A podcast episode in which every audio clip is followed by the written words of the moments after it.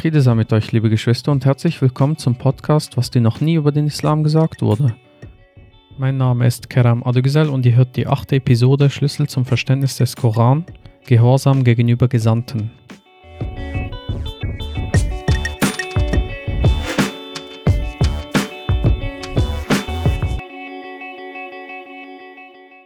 In den letzten sieben Episoden haben wir die Werkzeuge kennengelernt, um den Koran besser zu verstehen. Genauer gesagt haben wir eine analytische Koranhermeneutik hergeleitet. Bei der Anwendung dieser Hermeneutik sehen wir viele verschiedene Ergebnisse, auch teilweise sogar neue Ergebnisse auf Fragen, die sich früher gestellt haben und im Lichte des Korans dann wieder anders beantwortet werden können. Heute schauen wir uns das Beispiel vom Gehorsam gegenüber den Gesandten an. Was bedeutet das genau? Gehorsam, Autorität das mag sogar verwirrend oder befremdlich klingen. Wieso sollte man überhaupt gehorsam sein? Was hat das für eine Bedeutung, diese Gehorsamkeit? Es wird uns im Koran befohlen, gehorsam gegenüber Gesandten zu sein, wenn man Gott gehorchen will. Also sie werden auf irgendeine Art und Weise auf dieselbe Stufe gestellt. Dem Gesandten zu gehorchen bedeutet Gott zu gehorchen. Die klassische Interpretation ist dann, dass uns befohlen wird, den Vorschriften Gottes und des Propheten zu gehorchen, was dann nur durch den Koran und durch seine Lebensweise bewerkstelligt werden kann. Also die Idee ist, dass der Koran Gottes Wort darstellt und somit man Gott gehorchen kann und die Lebensweise und die Tradition dem Propheten darstellt und somit, wenn wir diesem Weg folgen, dem Propheten gehorchen würden. Bei näherer Betrachtung werden wir aber sehen, dass dem nicht so ist. Gleich zu Beginn müssen wir den Gehorsam einordnen. Sprachlich gesehen ist dieser Gehorsam freiwillig, einer auf Einsicht und freiwilliger Zustimmung basierender Gehorsam.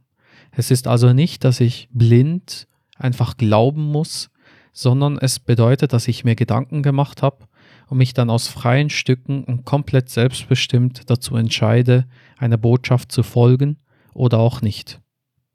Auf Arabisch wird sehr oft das Verb ati'u verwendet, also gehorcht. Gehorcht Gott und dem Gesandten. Diese Wurzel, da, wow, ein, wird auch dazu verwendet, um Freiwilligkeit klarzustellen. Also Freiwilligkeit im Sinne von, dass ich mich freiwillig für etwas melde so kann ich auch sagen, ich bin ein Freiwilliger.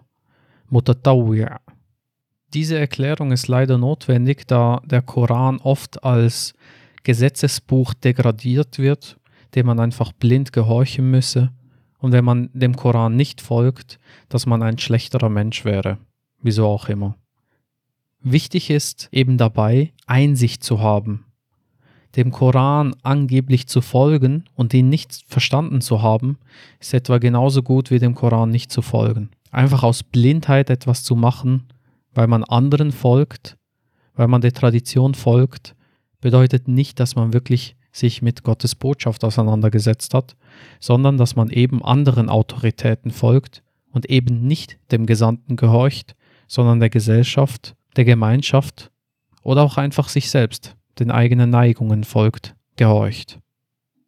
Was bedeutet es nun, dem Gesandten zu folgen, ihm zu gehorchen, ihm freiwillig nachzugehen? Wichtig ist hierbei, dass nicht der Name Mohammed verwendet wird. Das heißt, bei der ganzen Angelegenheit geht es nicht darum, die persönliche Lebensweise des Propheten des Gesandten nachzuahmen, sondern es geht ganz klar darum, eine Botschaft zu akzeptieren, die er übermittelt. So heißt es in Surah 69, Vers 40, Innahu laqawlu rasulin karim, also das ist die Rede eines edlen Gesandten. Drei Verse später wird das noch konkretisiert, es ist eine Herabsendung vom Herrn der Welten. Und um wirklich gar keine Missverständnisse aufkommen zu lassen, wird dann sogar noch in den nachfolgenden Versen betont, und hätte er sich gegen uns einige Äußerungen selbst in den Mund gelegt, wir hätten ihn gewiss an der Rechten gefasst und ihm dann die Herzader durchschnitten. Und keiner von euch hätte von ihm abhalten können. Also hier wird klar gemacht, dies ist nicht die persönliche Art und Weise, wie der Gesandte das Wort verstanden hat, also sozusagen seine eigenen Äußerungen, seine eigenen Ideen, seine eigenen Vorstellungen, sondern es sind wirklich die Worte Gottes, sozusagen die Worte Gottes, die Botschaft, die ihm eingegeben wurde, mit der auch beauftragt wurde, sie zu übermitteln. So heißt es in einigen Versen, فَإِنَّمَا عَلَى رَسُولِنَا الْبَلَاغ الْمُبِينَ Unserem Gesandten obliegt nur das klare Übermitteln. Und hier ist die Betonung auf das Wort nur sehr wichtig. Er hatte also nicht die Aufgabe abzurechnen, er hatte auch nicht die Aufgabe, Religionspolizist zu spielen, er hatte auch nicht die Aufgabe, sicherzustellen, dass der Koran überall eins zu eins umgesetzt wird, sondern er hatte einzig und allein die Aufgabe, die Botschaft deutlich zu verkünden. Ein paar Beispielverse sind Sura 3, Vers 20, Sura 13, Vers 40 oder Sura 64, Vers 12. Gott leitet sogar den Propheten an zu sagen, dass er zwar unfehlbar in der Überlieferung der Botschaft ist als Gesandter, aber Fehler begehen kann, wenn es um seine eigene Meinung, um seine eigene Lebensart geht. Sura 34, Vers 50. Sage, wenn ich irre gehe, gehe ich nur aufgrund mir selbst irre. Wenn ich recht geleitet bin, so geschieht das durch das, was mir mein Herr offenbart. Er ist hörend und nahe. Das, was ihm offenbart wurde, haben wir gesehen, ist natürlich die Lesung selbst, der Koran, was wir leicht auch aus anderen Stellen der Lesung verstehen können, zum Beispiel Surah 6, Vers 19. Wir halten also nochmal fest, der Gesandte darf nichts verändern, nichts hinzufügen, sei es noch so klein und scheinbar unbedeutet, er darf nicht von den Richtlinien Gottes seiner Botschaft abweichen. Aber dennoch finden wir ein Beispiel, wo er das gemacht hat, in Surah 66, Vers 1, und dort wird er von Gott getadelt und korrigiert. Die Lesung ist also Gottes Buch und sein Wort an uns. Dennoch hörten sie die Menschen aus dem Munde seines Gesandten Muhammad. Hierbei ist es wichtig zu verstehen, dass der Gesandte selbst, also die Person hinter der Gesandtschaft, selbst keinerlei Autorität über die Lebensordnung, die Religion besitzen konnte. Die Aufgaben des Gesandten, nur Verkünder und Warner zu sein, bedeuten dasselbe, denn der Prophet sprach Gläubige und auch Ableugner an. Für Gläubige ist es eine frohe Botschaft, eine Verkündigung, für die Ableugner aber eine Warnung. Wenn wir also das so festhalten, dass der Gesandte Gottes stellvertretend für die Botschaft steht, also wenn der Gesandte spricht, es die Botschaft ist, also der Koran selbst, dann ergeben Verse wie Surah 33, Vers 21, Für euch ist ja im Gesandten Gottes ein schönes Vorbild, auch erst dann Sinn, wenn man die Lesung selbst als Quelle für diese Vorbildsbeispiele versteht.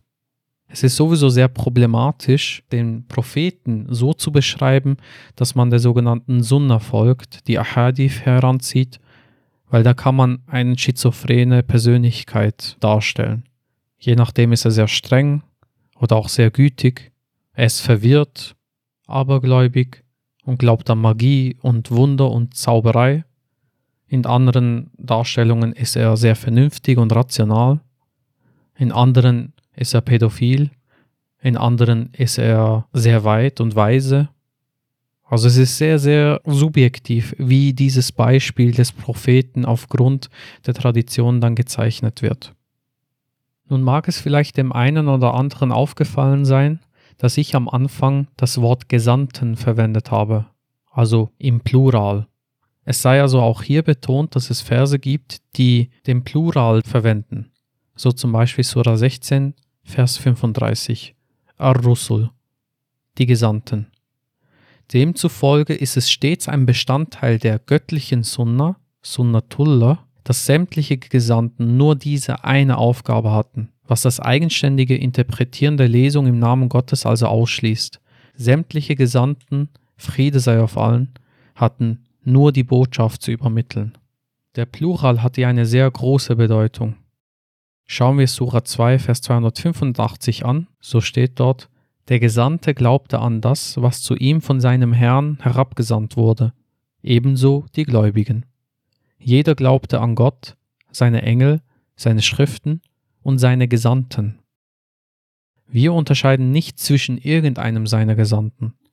Und sie sagten, wir hörten und gehorchten. Deine Vergebung, unser Herr, und zu dir geht das Schicksal.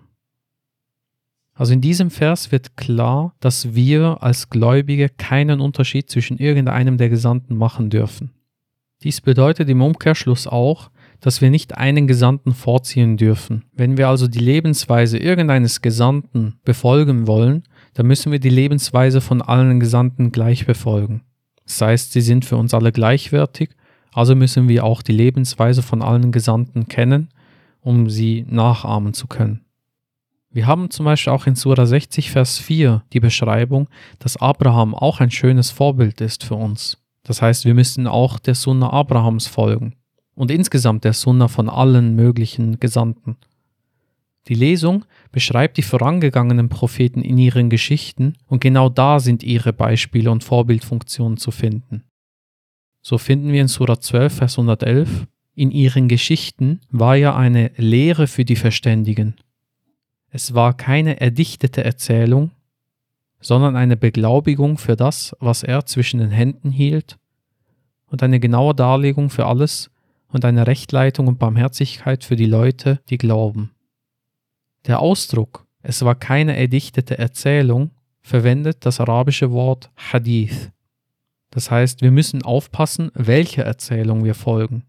Keine erdichtete Erzählung heranziehen, sondern Gottes Worten, also Gottes Erzählungen folgen, Gottes Hadith folgen. So wird auch in Surah 39, Vers 23 vom Koran gesprochen als dem schönsten Hadith. Häufig wird an dieser Stelle der Einwand vorgebracht, dass doch im Koran auch stehe, dass der Prophet die Lesung, den Koran zu erklären hat. So heißt es in Surah 16, Vers 44, und wir haben zu dir die Ermahnung hinabgesandt, damit du den Menschen klar machst, was ihnen herabgesandt wurde, und auf das sie nachdenken mögen.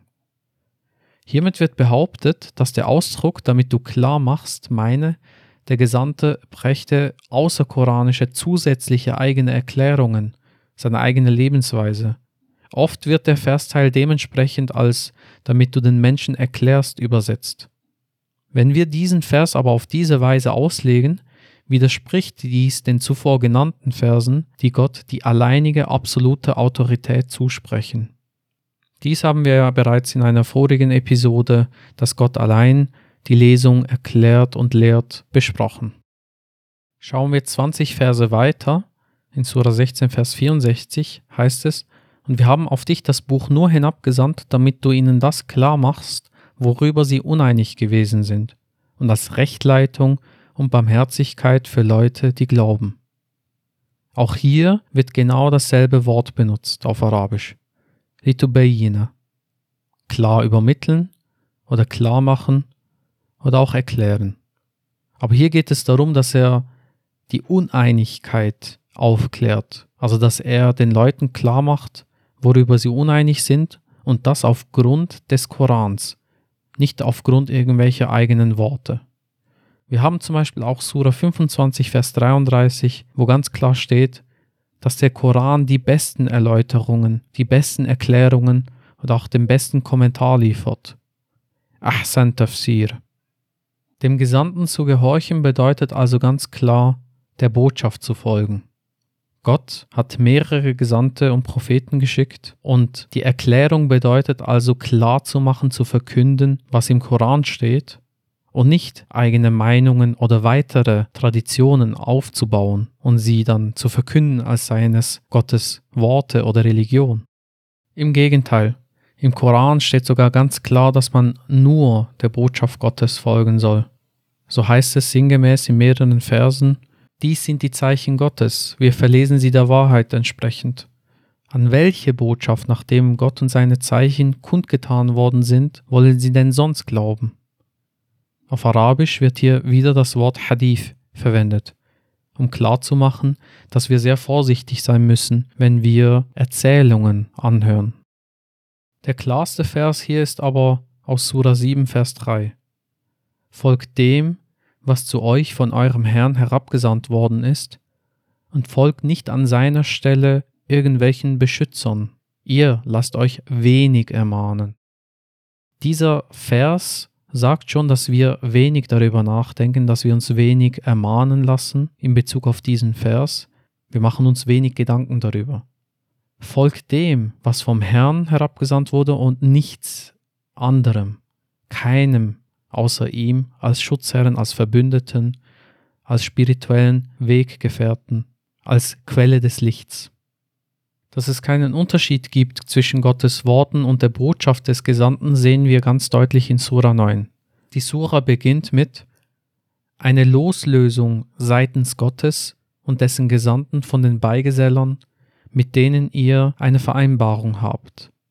Und zwei Verse später und eine Bekanntmachung von Gott und seinem Gesandten für die Leute am Tag der großen Debatte, dass Gott sich von den Beigesellern loslöst und auch sein Gesandter. Bereutet ihr, dann ist es gut für euch. Kehrtet ihr euch ab, dann sollt ihr wissen, dass ihr euch Gott nicht entziehen könnt. Und verkündet denjenigen, die ableugneten, eine schmerzhafte Qual. Gott hatte sich selbstverständlich hier in diesen Versen nicht zuerst mit dem Gesandten beraten, wie sie vorgehen sollten, sondern Gott offenbarte durch den Gesandten die Bekanntmachung. Ein weiteres klares Beispiel finden wir im vierten Kapitel des Korans. Wir finden dort am Anfang sehr viele sogenannte Gesetze oder Regelungen von Gott, wonach dann folgender Vers erscheint, sind die Verse 13 und 14. Dies sind die von Gott gesetzten Schranken, und jene, die den Befehlen Gottes und des Gesandten folgen, werden in Gärten eingelassen, durch die Bäche fließen, und wo sie für ewig verweilen. Das ist der größte Triumph. Und wer Gott und seinem Gesandten den Gehorsam versagt, und seine Schranken übertritt, den führt er ins Feuer, worin er ewig bleibt, und er soll eine schmerzhafte Strafe haben. In diesen Versen wird erklärt, uns also klar gemacht, dass die Einhaltung der Befehle und Gesetze Gottes dem Gehorsam gegenüber Gott sowie seinem Gesandten gleichkommt. Da dies die Gesetze Gottes sind, die der Gesandte verkünden musste, agiert er im Namen Gottes und als Gesandten. Der Prophet nahm dadurch unweigerlich den Charakter einer Autorität an, der die Verfügungen Gottes durch göttliche Eingebung übermitteln kann. Dem Gesandten zu gehorchen bedeutet also, dem Koran als Ganzes zu folgen und nur dem Koran und keinen anderen spirituellen Verbündeten. Also nicht der Hadith-Literatur, sei sie jetzt nun schiitisch oder sunnitisch geprägt, sondern Gott allein als Quelle zu akzeptieren. Das ist der Monotheismus, das ist La ilaha illallah. Es gibt keine Gottheit außer den Gott. Diese Botschaft ist auch nicht speziell für Mohammed gewesen, sondern war für alle Gesandten so.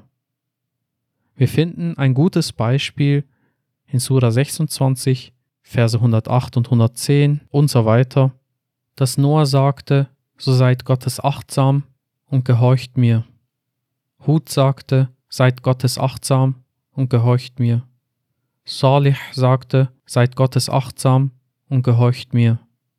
Lot sagte, so seid Gottes achtsam und gehorcht mir. Schuaib sagte, so seid Gottes achtsam und gehorcht mir. Wir müssen jedem Gesandten gleich folgen, wir dürfen keinen Unterschied machen, wenn wir also irgendeine Tradition von irgendeinem Propheten bevorzugen, dann widersprechen wir durch Tat diesem Vers. Wir folgen also nicht mehr dem Gesandten, nicht mehr der Botschaft. Wir gehorchen nicht mehr Gott. Wir gehorchen der Tradition, der Gemeinschaft oder was auch immer. Wir dürfen also nicht eine einzige spezifische Sunna befolgen, die von einem Menschen kommt, sondern wir dürfen nur die Sunna Gottes befolgen. Sunnatullah. Diese Sunna Gottes galt also für die vorherigen wie auch die nachkommenden Gesandten. Diese Sunna Gottes, diese Vorgehensweise, die Gesetze Gottes, die spirituellen Lehren Gottes, die ändern sich nie. Siehe Surah 17, Vers 77, Surah 33, Vers 62, Surah 35, Vers 43 oder auch Surah 48, Vers 23. Wir machen keinen Unterschied zwischen irgendeinem von den Gesandten. Das heißt, die Propheten haben alle dieselbe Botschaft überbracht und wir folgen den Worten Gottes und nicht irgendwelchen Überlieferungen über diese Propheten, die von anderen Menschen kommen, die keine Propheten oder Gesandten waren, sondern Autoritäten neben Gott wären, wenn wir ihnen folgen, als ob sie die Wahrheit sagen. Gott ist im Besitz der Wahrheit, Gott ist die Wahrheit, Gott ist das Licht und sein Licht ist unteilbar, also müssen wir auch aufpassen, dass wir nicht mehreren Lichtern folgen wollen, damit wir dem geraden Weg folgen, den Gott für uns vorgesehen hat. Inshallah. Ich folg meiner natürlichen Veranlagung und glaube, keineswegs will ich den Glauben mit dem Unglauben vertauschen. Auf Gott allein setzen die Gläubigen ihr Vertrauen. Ausgeschmückt ist den Menschen die Liebe zu den Begierden nach Frauen. Söhnen aufgehäuft in Mengen von Gold und Silber und auch mit Furcht, Hunger und Früchten.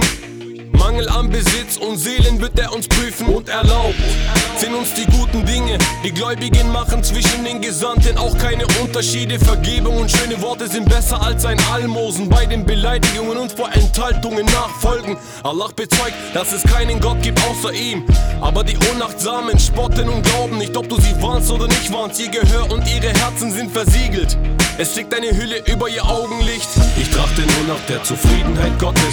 Ich will kein Lohn verlangen, sondern nur sein Wohlgefallen. Ich warne sie vor der Strafe eines unheilvollen Tages. Was uns verheißen wurde, wird mit Sicherheit kommen.